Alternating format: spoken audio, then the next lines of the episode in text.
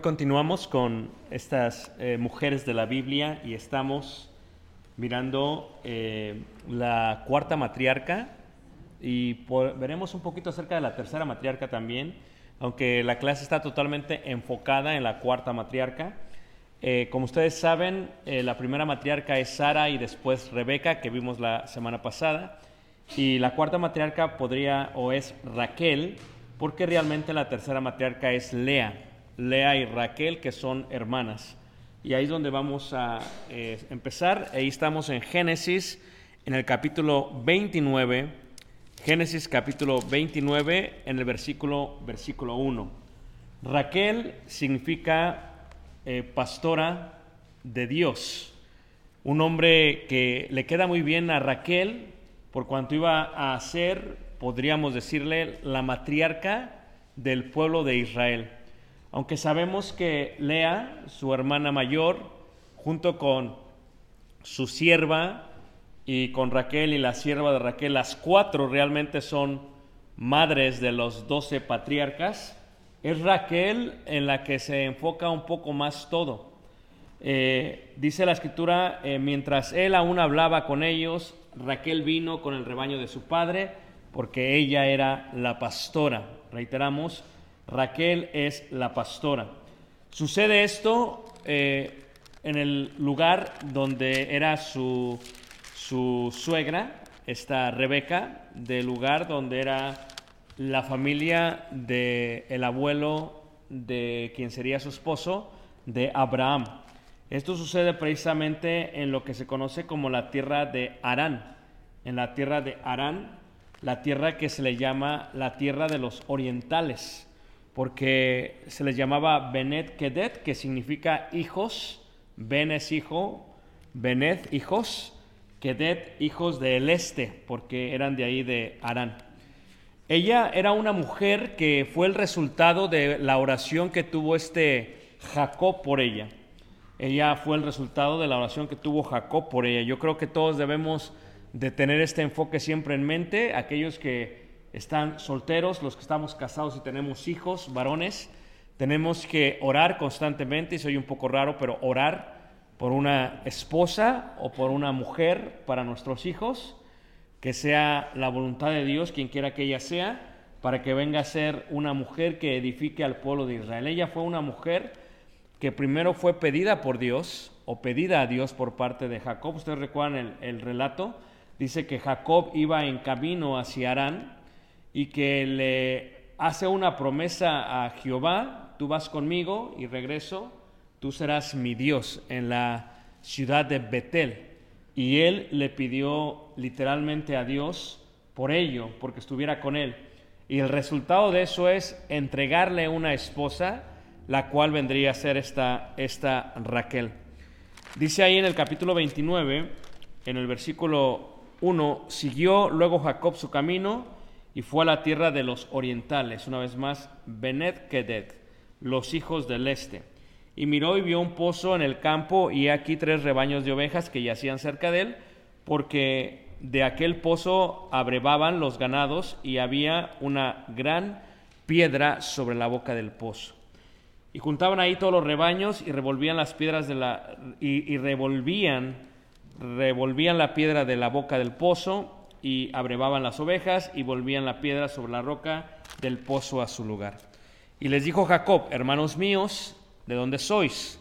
Ellos respondieron, de Arán somos. Él les dijo, ¿conocéis a Labán, hijo de Nacor? Ellos dijeron, sí, le conocemos. Él les dijo, ¿está bien? Ellos dijeron, bien. Y aquí Raquel, su hija, viene con las ovejas. Y él dijo, he aquí es aún muy de día, no es tiempo todavía de recoger el ganado, abrevad las ovejas e id a apacentarlas. Y ellos respondieron, no, podemos, hasta que se junten todos los rebaños y remuevan la piedra de la boca del pozo para que brevemos las ovejas. Era una, un lugar de muchísima comunidad. Interesante porque aunque Raquel era mujer, la esperan a ella, era un pueblo de comunidad, todos estaban esperando para revolver la piedra para que de esta manera saliese el agua y todos los rebaños pudiesen tomar de ellos. Muy interesante que todos esperan, aún esperan a el último rebaño y el último rebaño era de Raquel, la hija de Labán, quien estaba buscando este Jacob. Y dice ahí, mientras él aún hablaba con ellos, Raquel vino con el rebaño de su padre, porque ella era la pastora, ahí está el nombre Rac.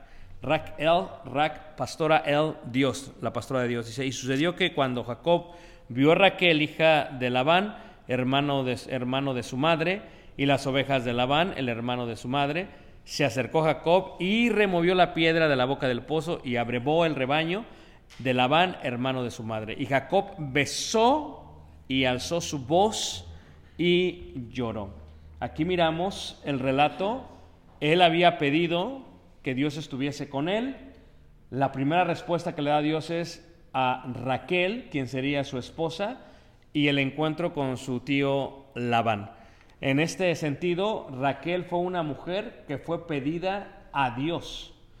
Y les reitero, hermanos, eh, debemos de pedir a Dios porque nuestros hijos consigan una buena mujer, especialmente el día de hoy porque la cosa está muy seria. No que nunca ha estado seria, pero está delicado el, día de hoy. Muy difícil conseguir una buena mujer el día de hoy. Entonces, ella es el resultado de ello. Ahora, cuando dice la escritura que la besó a Raquel, ¿verdad? La palabra que se utiliza aquí realmente es una palabra que indica que se acercó hacia ella y que la besó. Eso es lo que significa realmente la palabra. La palabra viene del hebreo weisak, que indica fue hacia ella y la besó. No era costumbre besarla en la boca, normalmente traían parte del rostro oculto, eh, tampoco en la mejilla, lo más probable es que la haya besado en la cabeza o posiblemente en el hombro. Eso era una costumbre que se hacía en los pueblos semitas. Así que dice que Jacob besó a Raquel y luego dice que alzó su voz, dice, y lloró. Y la pregunta sería, ¿por qué tendría que llorar este Jacob? Porque había encontrado lo que le había pedido a Dios. No solamente que fuese con él, que llegase con Labán, pero sobre todo que encontrase a alguien que pudiese estar con él, y en este caso sería esta, esta Raquel. Hay una palabra muy interesante que viene mucho después, y que habla acerca de lo que él sintió por Raquel. Dice en el versículo 12, y Jacob dijo a Raquel que él era hermano de su padre y que era hijo de Rebeca, y ella corrió y dio las nuevas a su padre. Al igual que Rebeca, eran mujeres muy aptas, mujeres muy trabajadoras, doncellas que se dedicaban, recuerdan que Rebeca sacó el cántaro, se lo dio rápidamente a, aquel anciano, a aquel siervo de Abraham, lo mismo Raquel. Raquel era trabajadora, era, era pastora. Cuando le avisa quién es, va y le avisa a su padre de pronto. Es muy raro, ¿verdad?, que eh, haya una mujer eh, de este calibre. Eh, el día de hoy normalmente las mujeres tienden a ser muy vanidosas, se preocupan de ellas, pero no son trabajadoras como en el caso de esta, de esta Raquel. Raquel era muy trabajadora, era pastora, que no era un trabajo muy fácil. Si vieron la serie o la, la serie que estamos dando, que dimos en Las Vegas, hablaba yo de lo que es el pastor, el trabajo que hacía el pastor. Así que Raquel pues tenía un trabajo muy, muy difícil y era trabajadora, corrió hacia él y dio las buenas a su padre. Así que oyó Labán las nuevas de Jacob, hijo de su hermana, corrió a recibirlo y lo abrazó y lo besó y lo trajo a su casa y él contó a Labán todas estas cosas y Labán le dijo, ciertamente hueso mío y carne mía eres y estuvo con él durante un mes. Esto es que era hijo de su hermana Rebeca, pues él era su tío realmente, y lo veía no solamente como el hijo de, de Isaac, lo veía como carne de su carne, hueso de sus huesos, era familiar, ¿verdad? Y se quedó con él un mes. Durante un mes, eh, al parecer Jacob, pues hizo un espectacular trabajo, o era muy acomedido, etcétera, etcétera, porque el versículo 15 dice, entonces dijo Labán a Jacob, por ser tú mi hermano, ¿me servirás de balde? Dime cuál será tu salario. Y Labán tenía dos hijas. El nombre de la mayor era Lea y el nombre de la menor Raquel. Y los ojos de Lea eran qué? Delicados. Esto lo expliqué en Bereshit, si ustedes recuerdan, hermanos. Delicados indica que al parecer era una persona que le lloraban mucho los ojos o que lloraba constantemente o que siempre estaba, estaba muy triste. La idea de ojos delicados indica eso una persona triste, una persona que al parecer ha llorado mucho, una persona que al parecer pues no es muy alegre, es una, era una persona, una persona triste, dice, y los ojos de Lea, dice, eran qué? Eran delicados. Pero Raquel era de lindo qué? Semblante, ¿verdad? Eh, semblante, lindo semblante indica que era hermosa, no solamente por fuera, era hermosa por dentro, esa es la palabra que se utiliza en el hebreo, era hermosa por fuera era hermosa por dentro. En el caso de Lea, era una joven triste, la palabra en, el, en el arameo indica cansada, era una mujer cansada, ¿verdad? Y al parecer a quien había besado, a quien había encontrado primero era Raquel, por lo tanto Raquel es muy diferente a su hermana. Y le dice Jacob, dice, y Jacob amó a Raquel. Y aquí vemos que era una mujer que había sido pedida a Dios, era una mujer que se le había amado al parecer a primera vista, solamente había pasado un mes y ya Jacob sabía lo que quería porque dice que la amó. Y la parte de amar indica no solamente estar enamorado, en el hebreo no, hay, no existe la idea de enamorarse, en el hebreo existe la idea de amar con una acción.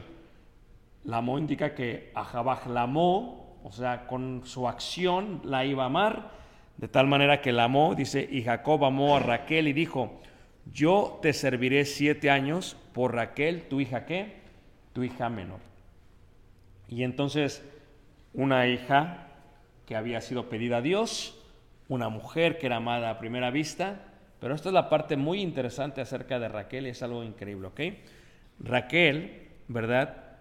Era una mujer que iba a esperar. Y, esta parte de la paciencia es muy interesante acerca de Raquel.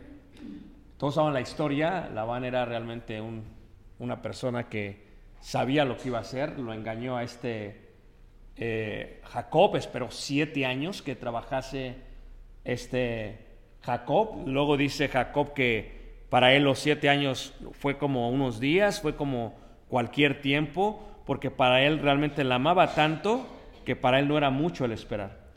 Pero trabajó siete años y en la noche lo interesante es que Raquel sabía que no iba a ser la que iba a ser entregada a este eh, Jacob. También sabía Raquel que su hermana era la que estaba preparada para ser tomada por Jacob. Entonces, pero también era la costumbre, sabía que era muy posible que ella vendría a ser la segunda esposa de Jacob. O sea que a sabiendas de todo eso, hermanos, Raquel era una mujer que supo esperar. Primero supo esperar siete años y después siete años más. O sea, 14 años para estar con su amado. Es un tiempo muy, muy largo.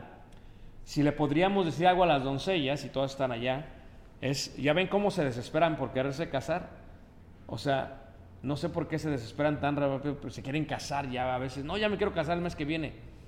Raquel, una doncella que supo esperar 14 años, era una mujer que sabía esperar, porque la paciencia da muchísima bendición. Y aquellos que han pasado por este efecto de que los hijos se quieren casar y no se quieren esperar, ¿verdad? ¿Qué se les puede decir, hermanos? Porque a veces uno les dice no y más quieren casarse. Pero lo que tienen que aprender aquí, hermanos, es que la paciencia de Raquel le trajo bendición a Raquel. Y es la parte que tienen que entender acerca de Raquel. Raquel era una mujer que sabía esperar y que supo esperar. Y no solamente supo esperar, ¿verdad? Porque luego dice ahí en el versículo 28, dice así, e hizo Jacob así y cumplió la semana de aquella y él le dio a Raquel su hija por menor y dio Labán a Raquel su hija, su sierva Bilha por criada y se llegó también a Raquel y la amó también más que a Lea. O sea, esta parte de amarla más que a Lea es una parte muy interesante, hermanos, porque al amarla más que a Lea indica que era una mujer que supo esperar. 14 años, yo sé qué mujer estaría dispuesta a esperar mientras veía que su esposo o que su amado estaba con su hermana. Fíjate la calidad de hermana. Ahora, si hablamos un poquito de Lea, eh, pues para analizarla, pues sumisa a su padre diríamos, porque se metió a la tienda sabiendo que no era ella la que quería Jacob. Podríamos decir que se aprovechó de la situación también, se aprovechó de la situación, mientras estaban en la tienda le pudo haber dicho, ¿sabes qué? No soy Raquel, soy Lea, y lo hubiera rechazado, pero ella decide ser tomada por Jacob. Pues al parecer se le empieza a quitar la tristeza, lo cansada y los ojos delicados, porque sucede que cuando sucede esto, hermanos, ella estaba contenta, pero después de siete años ve que Jacob trabaja por su hermana, la toma y la escritura dice que la amaba más. Y aquí vemos dos mujeres interesantes, ¿ok? Una mujer con ojos delicados, una mujer hermosa que sabe esperar, una mujer que engaña, que se aprovecha de lo que está pasando y que como resultado, cuando Jacob trabaja siete años más y toma a Raquel, la escritura dice que Jacob amaba más a Raquel que a Lea, lo cual traía en Lea un desprecio total. Versículo 31. Y vio Jehová que Lea era menospreciada. O sea, aquí podemos ver dos hermanas bajo el mismo techo, bajo el mismo eh, esposo, y una es menospreciada. Pero era justo porque Jacob, a quien realmente amó, siempre fue aquí, hermanas a Raquel. Y luego viene esta otra cosa que le sucede a Lea, ¿ok? Lea, ¿verdad? Finalmente, al ver Jehová que la menosprecian, permite tener, le permite tener hijos. Y a Raquel hace que sea estéril. Entonces, el versículo 32 dice, ahí, versículo 31 dice, y vio Jehová que Lea era menospreciada y le dio hijos. Como resultado del amor de Jacob para Raquel, Dios le da hijos. Pero Raquel era estéril y concibió Lea y dio a luz un hijo, llamó su nombre Rubén, porque dijo, ha mirado Jehová mi aflicción, ahora por tanto me amará mi marido. ¿Es verdad? ¿Es posible? Eh, la pregunta sería, ¿amaba Jacob a Lea?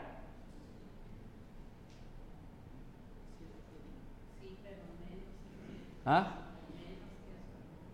Bueno, pero la amaba realmente o... En español se entendería mejor, la quería. Eh, ¿Me entienden lo que estoy diciendo? La amaba, no lo sabemos. No al punto tal vez que, que, a Raquel, porque la Biblia insiste constantemente en ello.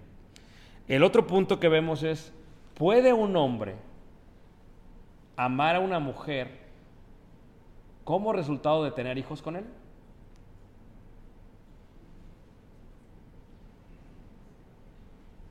Porque el nombre que le ponen a Rubén es precisamente eso. Dice, ahora por tanto me amará mi marido. Ahí indica que no la amaba. Pero al tener a, Rubén, ahora, recuerden que es el primogénito de quién? De Jacob. Versículo 33. Concibió otra vez y dio a luz un hijo y dijo, por cuanto yo Jehová que yo era menospreciada, me ha dado también este y llamó su nombre Simeón, porque Simeón significa me ha oído. Y concibió otra vez y dio a luz un hijo y dijo, ahora esta vez se unirá mi marido conmigo porque le ha dado a luz tres hijos, por tanto llamó su nombre Leví. Y Leví significa unió a mis padres, el que une a mis padres. Entonces es hasta Leví, fíjense, y Raquel sigue esperando, ¿eh? Raquel sigue esperando. Pero Raquel era un ser humano. La empieza a amar este Jacob a Lea. Y Lea le coloca los nombres a los hijos conforme va viendo el favorecimiento de parte de Jacob. Concibió otra vez y dio a luz un hijo y dijo esta vez, alabaré a Jehová, por esto llamó su nombre Judá y dejó de dar a luz. Cuatro hijos le dio, Rubén, Simeón, Leví, Judá, y los cuatro son importantísimos entre las tribus. Lea es la primera esposa, es la que entierran en la tumba de los patriarcas, ¿verdad? En la cueva de Macpela, eh, donde estaba Abraham, Sara, Isaac, Rebeca y ahora estaría también Raquel eventualmente y Jacob. Eh, perdón, Lea y Jacob, Raquel no estaría ahí. Y sucede algo, en el capítulo 30 pasa algo. Finalmente, Raquel se empieza a ver su humanidad. Ahora, cuando una mujer es estéril y no puede tener hijos, cuando ve los hijos de otra mujer, porque a veces yo lo he dicho esto en muchas clases, hay hermanos o hay hombres que nada más ven a su mujer y, queda embarazada. Y, y, el otro, por más que la ve, no queda embarazada. Y hay, hay, hermanos que dicen, no, ya, ya, pues ya ni modo, ya otro hijo, ya queda. Siempre dicen gracias a Dios. Pero a veces es como a la fuerza, ¿no? Pues ya, gracias a Dios, pues ya no lo dio. Pero es como que otro hijo, otro hijo. Eh, era humana y aquí se muestra que una mujer puede envidiar a otra mujer por los hijos. ¿Ah? Versículo 1, capítulo 30, versículo dice, viendo Raquel que no daba hijos a Jacob, tuvo envidia de quién, hermanos? de su hermana, tuvo envidia de su hermana. Esto es muy interesante, ¿ok? La palabra envidia es distinta a la palabra celos, ¿verdad? Eh, celos y envidia no es lo mismo. La envidia es el anhelar tener lo que alguien más tiene. Los celos es a pesar de tener lo mismo, se siente un sentimiento de aborrecimiento por aquel que también lo tiene. En este sentido son cosas diferentes, ¿ok? Ella la envidió porque ella no podía tener hijos. Por eso, como mujeres que las ven y quedan embarazadas, tienen que ser muy sensibles a las mujeres que no pueden tener hijos. Repito esto, ¿ok? Como mujeres que las ven y quedan embarazadas, tienen que ser muy sensibles para las que no pueden tener hijos. ¿Por qué? Porque tal vez para ti quejarte a otro hijo, mucho trabajo, etcétera, etcétera, tal vez aquella que no puede tener hijos, dice, ¿cómo puede esta quejarse de la gran bendición de tener hijos? Tal vez para ti hacer una fiesta gigante en cuanto a tener hijos, no sabes cómo estás poniendo a la que no puede tener hijos. O sea, la sensibilidad tiene que estar ahí. Porque lo que una no puede tener, la otra lo tiene demasiado. Y tú tienes que aprender a ser sensible, ¿ok? Porque no es tan fácil. O sea, dices, ¿por qué? Pues yo ya quedé embarazada y quedo embarazada. Sí, sí, pero la, persona que está pasando por no poder tener hijos, le es muy difícil y tienes que ser muy sensible y todas las mujeres y los hombres a veces son muy imprudentes, ¿verdad? Porque somos muy insensibles, ¿verdad? Eh, vemos una pareja que no pueden tener hijos o que no tienen hijos y le estamos preguntando cada que lo vemos, ¿y para cuándo van a tener hijos? Vamos, en los primeros seis meses se entiende, ¿no?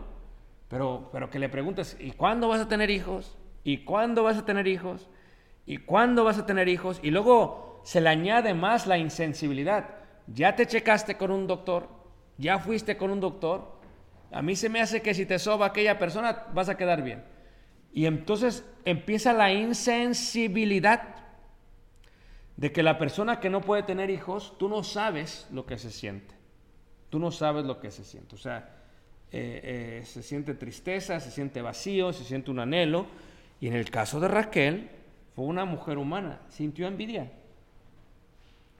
Y sintió envidia de su hermana. Porque aquella tenía cuatro hijos, Rubén, Simeón, Leví, Judá. Y claro, Jacob ya la empezaba, ¿qué manos? A favorecer. O sea, para que me entiendan, las dos mujeres por sí sola le ganaba Raquel. Las dos mujeres, una con cuatro personas, con un paquete, con un cuarteto, pues ya es diferente. ¿Sí ves? Entonces, hay que tener sensibilidad para la mujer y para el hombre que no pueden tener hijos.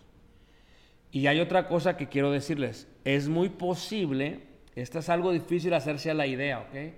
Es bien difícil hacerse a la idea, pero es muy posible. Hay muchas cosas que nosotros no vamos a experimentar en nuestra vida. No estamos para experimentarlo todo. Por ejemplo, yo tal vez nunca voy a experimentar eh, ser anglosajón, nunca voy a experimentar ser, ser este, eh, blanco. Nunca lo voy a experimentar en la vida, ¿me entiendes? Yo tal vez nunca voy a experimentar qué significa ser mujer. Tal vez no voy a... Entonces, no todos experimentamos todo. Uno se tiene que estar a la idea, hermanos, que tal vez nunca vamos a experimentar qué significa tener una hija, que crezca una hija dentro de nuestra casa. Tal vez nunca vamos a experimentar qué significa tener dos hijos. Vez nunca vamos a qué significa... Entonces, pero, pero es posible que una mujer estéril o que una pareja estéril se hagan a la idea que tal vez nunca vamos a tener hijos. Y, y, que eso también es voluntad de Dios. Y, y eso no es el resultado del pecado, no es el resultado de, de, que eres menos mujer o menos hombre, nada de eso, o sea, simplemente es voluntad de Dios. ¿Okay? Porque Dios decide a quién da y a quién no da. Así es lo que pasa con Dios, hermanos. Dios, así es Dios. Ahora, envidia vas a sentir, es muy normal, o sintió Raquel, ¿le puede pasar esto? Sí. Esta es una mujer que sintió envidia, no por la, no por la tristeza, la cansada que se ve a los ojos de la delicada, no. Eh, eh, sintió envidia por los hijos. ¿Me entiendes? Entonces, celos no sintió porque ya no tenía hijos, sintió envidia. Y esto es algo muy, muy humano. Y cuando una persona siente envidia o celos, se manifiesta a través de hostilidad, de ser hostiles, de, de ser fríos o de enojarse también. Y eso es lo que pasó con ella. Dice ahí, y decía Jacob, dame hijos. Como si Jacob tuviera la respuesta. Dame hijos. Dice, o si no, me muero. Fíjate el, este, lo difícil que fue para ella, ¿no? ¿Me das o me muero? Y le dice Jacob.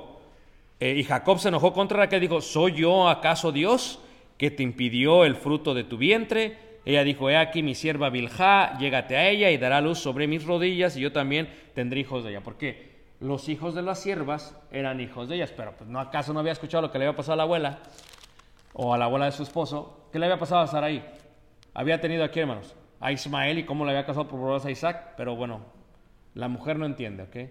Escuchen lo que les voy a decir, hermanos. ¿Ok? Los hijos tienen que cometer sus propios errores para comprender. No, el hombre no aprende de errores ajenos. ¿Ok?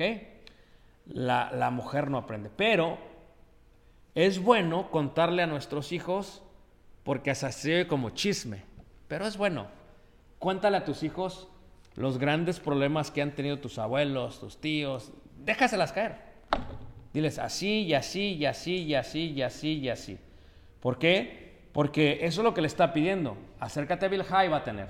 Y bueno, sí, eh, eh, tiene, como saben ustedes, dos hijos, ¿verdad? Pero ¿fue suficiente, hermanos? No. No, porque y Bilha, ¿verdad? Pues venía a ser parte de, las, de las matriarcas. Y Bilha tiene a Adán, que significa me juzgó Dios, y también tiene a Neftali, ¿verdad? Que significa he vencido. Y este nombre me causa mucha risa porque eh, es como que te vencí. Entonces le puso así esta Raquel para sacarle filo a la hermana. Ya ves, te vencí. Neftalí, o sea, es lo que significa te vencí. De veras, decía, Neftalí. Le decía a su hermana Lea, Neftalí. Si ves cómo la, la, mujeres, las mujeres son tremendas. Horrenda cosas caer en manos de una mujer enojada. Pero bueno, aquí podemos ver, hermanos, que la mujer cuando se enoja, aunque sea la propia hermana. Y hay mujeres que no le hablan a sus hermanas y que andan en competencia con la hermana. ¿O no es cierto, hermanos? A veces hasta visten a su marido para que se lo visten mejor, visten mejor a su muñeco que al otro. ¿Por qué? Porque le quieren ganar a como del lugar. Y te digo esto y escucha lo que te voy a decir. En la, la humanidad, todos están en competencia con otros. No siempre con los mismos, pero se los consiguen. Y a veces son los que más conoces y los que más están cercas. Entonces, aquí están las dos hermanas. Te vencí, Neftalí, Neftalí, Neftalí. Fíjate cómo Raquel estaba pensando solamente en ello, estaba pensando en eso, pero era una mujer que sintió envidia. ¿Por qué, hermanos? Por su hermana. Finalmente, finalmente, ¿verdad? Tiene hijos y todos saben la historia de ellos. Los hijos de ella son quién? José y qué? Y Benjamín. Y una vez más, hermanos, le hereda al pobre José toda la enemistad que había entre Lea y Raquel. ¿Sí me entienden? ¿Tú crees que se acaba con la próxima generación? Normalmente el tío que aborrece al papá, como no se puede estar con el papá, se va con el hijo y le da al sobrino, y le da al sobrino a la sobrina, y le da, y le da, y le da. Se acabó, no, ahora son los primos. Tu papá, el tuyo, es tu tío, será tu padre, mi tío nunca es. Y empiezan a darle uno a otro, a otro, a otro. Cuidado que no haya preferencias entre los nietos. No saben la cizaña que están sembrando. Cuidado, cuidado, cuidado que, que a un nieto se le prefiera más que al otro. Paco, cuidado. Tal vez te guste ahorita, pero tal vez los otros dos le van a agarrar coraje al chiquito. Cuidado, cuidado, ¿eh? Porque uno no sabe, porque la envidia es normal, pero lo más triste es el desquite. Cuidado Cuidado que no sea que se agarren mucho coraje, Evelyn. Mucho coraje, cuidado. Pobrecita Evelyn, le tocó carro antiguo. Cuidado. ¿Ok? En este sentido, era una mujer y era un ser humano. Pero hermanas, mujeres, cuidado, que no haya preferencias. Porque ya ven lo que le pasó a José. Lo vendieron. Sí, fue por los sueños, pero era la pura excusa, Ya lo traían al pobre. ¿Por qué? Porque el papá, hermanos, él que no lo puede entender, hermanos, el papá le hizo una túnica de qué, hermanos. ¿Por qué no le dijo Raquel, mira, ya sé que me amas más a mí? Es que José era realmente el primogénito del amor de Jacob. Era el primogénito de sus amores.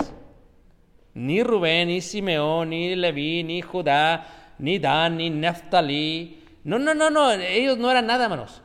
Era José. Y se dedicó a darle una qué? Túnica de colores. Cuidado, cuidado. La mujer debió haber sido sabia y dicho, ¿sabes qué? No, mi amor. Pero Neftali, lea, Neftali, ¿quién trae la de colores? Si se fijan, cómo se alarga todo. Ahora, es interesante esto porque nosotros no tenemos mujeres así en la congregación. Amén, hermanos. No las escuché muy seguras, hermanos. Amén. Amén. No las escucho seguras. Eh, esto es, hay que tener mucho, mucho, mucho cuidado. Bueno, la historia continúa. La historia continúa. O sea, si, estas dos hermanas, mira, Estaban choque, choque, choque, choque, choque, choque, choque, choque. Eh, una masoquista y la otra les gustaba a las dos, narcisista, una le pegaba al otro. Ahora, ¿qué sucede, hermanos? Fíjate, fíjate, qué interesante la historia, ¿verdad? Aquella le dice, mira, dame tu esposo por una noche. Y dice, ¿qué, a cambio de qué? Dice, pues unas mandrágoras. Te voy a dar unas mandrágoras. Ahora que fuimos a Egipto, ¿usted fue a Egipto con nosotros, tía? ¿Se acuerda? Ya ni me acuerdo quién fue. ¿Se acuerda cuando.? Ah, fue Jesse, Jesse se acuerda. Las dos se acuerdan. Porque si no, las voy a despertar en vida por la memoria. ¿Se acuerdan las dos cuando estábamos en los barrios de Asuán y fuimos a ver las especies? ¿Sí se acuerdan? Ok. ¿Ven que nos sentaron a todos? Y luego dijo, esta especie son mandrágoras. En inglés, mandrex, o algo así se dice. Ah, y le dije yo, ¿y estas son las mandrágoras? Dice, eh, sí. ¿Y estas hacen su trabajo? Dice, sí. Hacen su trabajo. Porque la palabra mandrágoras es una especie, ¿verdad? perteneciente a una familia que fue usada extensamente en Europa con propósitos medicinales, pero se cree que la misma es una especie que cuando se echa en un té es afrodisíaco. Hasta el día de hoy. Y le digo al egipcio, y estas mandrágoras hacen su trabajo, sí, Tú las pones en té, las das, dice, uh, me dice el egipcio. Digo, sí, digo, bueno, bueno, pues no sé, pues no sé. Fíjate qué interesante, hermanos. Le dice Lea, dame a tu esposo por una noche, a cambio de esto. ¿Y qué crees que hace aquella, hermanos? Se lo da. Se lo da. Yo siempre he dicho que esta historia suena como que eh, entre las, fíjate, las bárbaras, las hermanas, vendieron al esposo. Te lo vendo por una noche, te lo paso por unas mandrágoras. Porque así pasó, así lo dice la historia de la Biblia. Y así fue que hizo este Jacob. Pero no solamente eso, hermanos, era una mujer que lloró por su pueblo. Levante la mano, ¿quién me está siguiendo la historia? Ya se la sabían, ¿verdad? ¿Ya te la sabías, Jesse? ¿No te la sabías? Sí, Cuidado, porque como tía tampoco debes de tener preferencias. Ponme atención. Tanto pones a uno en tanto posteas a uno como a los dos. Escucha lo que te estoy diciendo. A Leonardo, ¿qué le digo? Si ese es bien preferencial. Cuidado, hermano. Cuidado. A los dos. Si usted le trae una pistolita a uno, le trae uno a los tres. Amén. Amén. Paco, si ves que nada más le dan a la pistolita, regrésasela. Porque estás proveyendo de problemas a tu pobre hijo. ¿Y qué culpa tiene él? Que lo prefieran. No, no, no, no, no tiene ninguna culpa. Eh, Fernanda, échale ganas, mira. Tu ánimo, ¿qué? Ánimo. Amén. Amén, hermanos. Eh, ya ves que todos están de acuerdo, pues todos lo vemos, lo vemos todos. Muy bien. Seguimos con la historia, muy bien. Preguntas hasta aquí antes de entrar al punto final de esta mujer, estas mujeres que ya está, me emociono por las mujeres porque no puedo creer que eran tan bárbaras las dos. Preguntas más.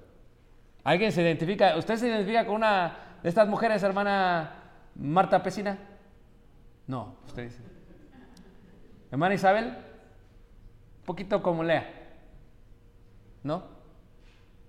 No. No, la hermana de la luz tiene una fusión de las dos ahí.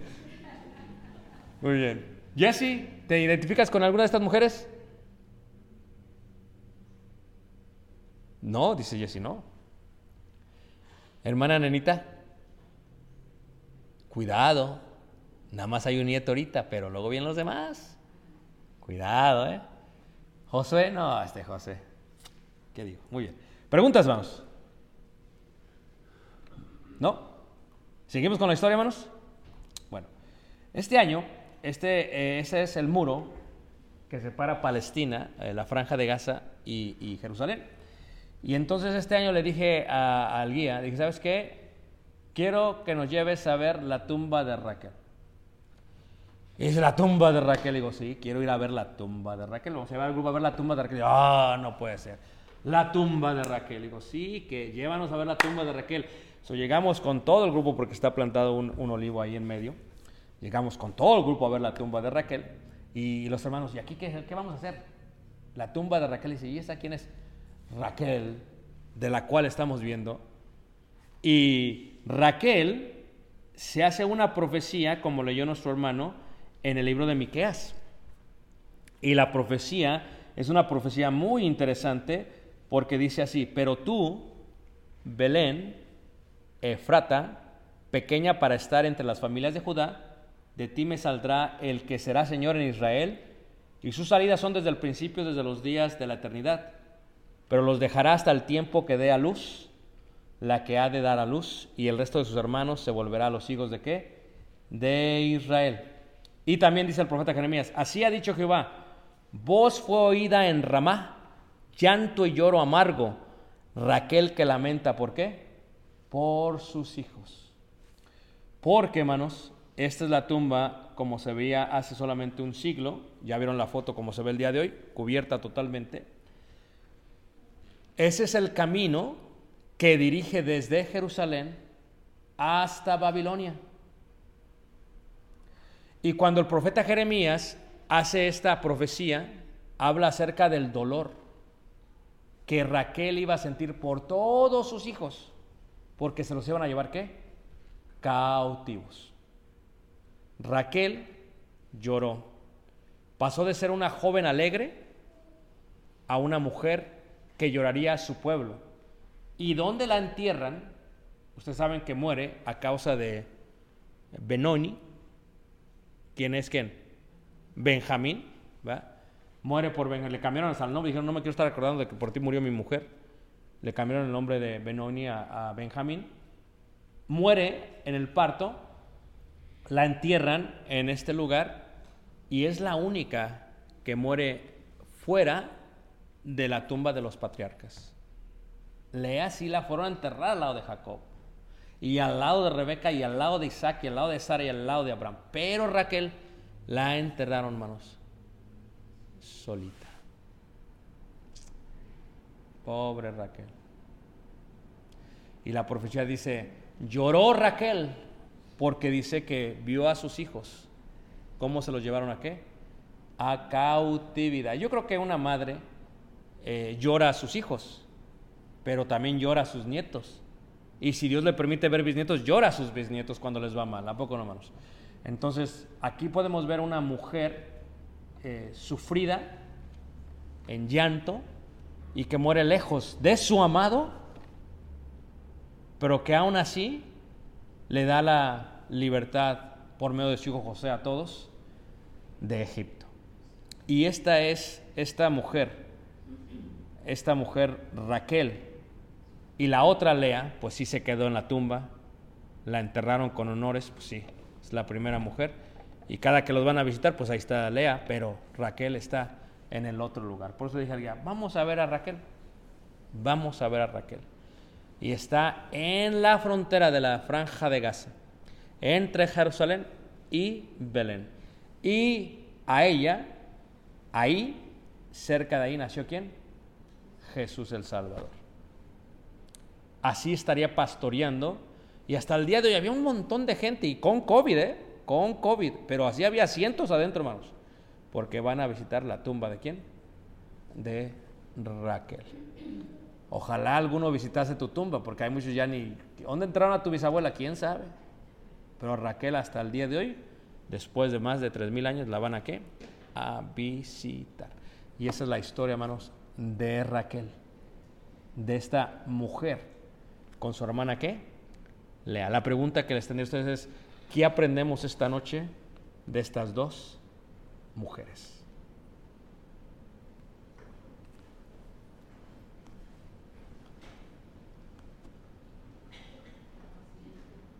¿Mande? La paciencia de Raquel, muy bien. Hay que ser mujeres de paciencia. Y nosotros como hombres aprendemos esa paciencia también que tuvo Raquel. Muy bien. ¿Qué más? Gracias, hermana. ¿Qué más aprendemos de Raquel? Trabajadora. Era una mujer muy trabajadora, más. Ya de esas casi no hay. Ya de esas casi ya no hay. Ya no hay. Ya tienen un hijo se están desmayando. No. Ya no hay. Esta era trabajadora. Trabajadora. ¿Qué aprendemos de Raquel? Hermano Ranulfo, ¿qué aprendemos de Raquel? No hay que darle cabida a la envidia, hermanos. Muy bien. No hay que darle cabida a la envidia. Uno puede instigar la envidia o uno puede hacer que la envidia suceda. Por eso hay que ser qué? Pues ya ven que ese día, el lunes, yo di las banderitas y, luego, luego salió el bubulubu. Quiero una también. Y pues nada más traía dos. Pero voy a traer la grandota que me dieron también, pues ya para qué. No, no vaya a ser que al rato mate a Elías. Mejor así. No hay ningún problema. Elías, le di bandera de México, mija, ¿eh? Legado de nuestros héroes. Sí, no, esa es otra cosa. Ya se la di, ¿eh? Preguntas en los comentarios. Preguntas.